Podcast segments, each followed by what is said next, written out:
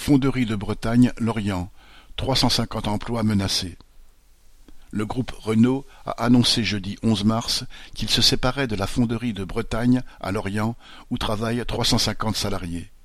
Il est question de chercher un repreneur. Il y a un an déjà, le PDG avait déclaré que la fonderie n'avait pas guillemets, vocation à rester dans le groupe Renault. L'avertissement était clair.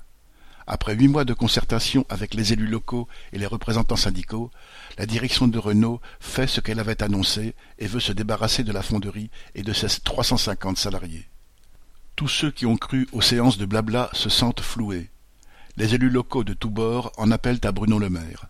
L'État, la région, les collectivités locales avaient mis la main à la poche pour guillemets, sauver l'emploi. Renault a encaissé, mais a poursuivi ses attaques. Prétextant un déficit de huit milliards d'euros l'an passé, Renault veut accélérer les économies pour générer des profits immédiats, en particulier en supprimant des emplois. Quinze mille suppressions d'emplois sont annoncées dans le monde, dont quatre mille six cents en France. Or, le groupe Renault a accumulé des réserves de liquidités de 16,4 milliards d'euros, dont 4 milliards d'un prêt garanti par l'État.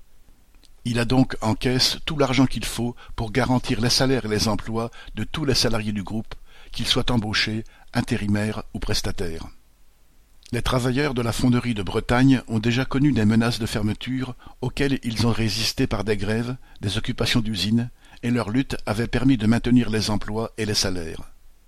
Tout comme dans leur combat passé, ils ne pourront compter que sur leur propre force.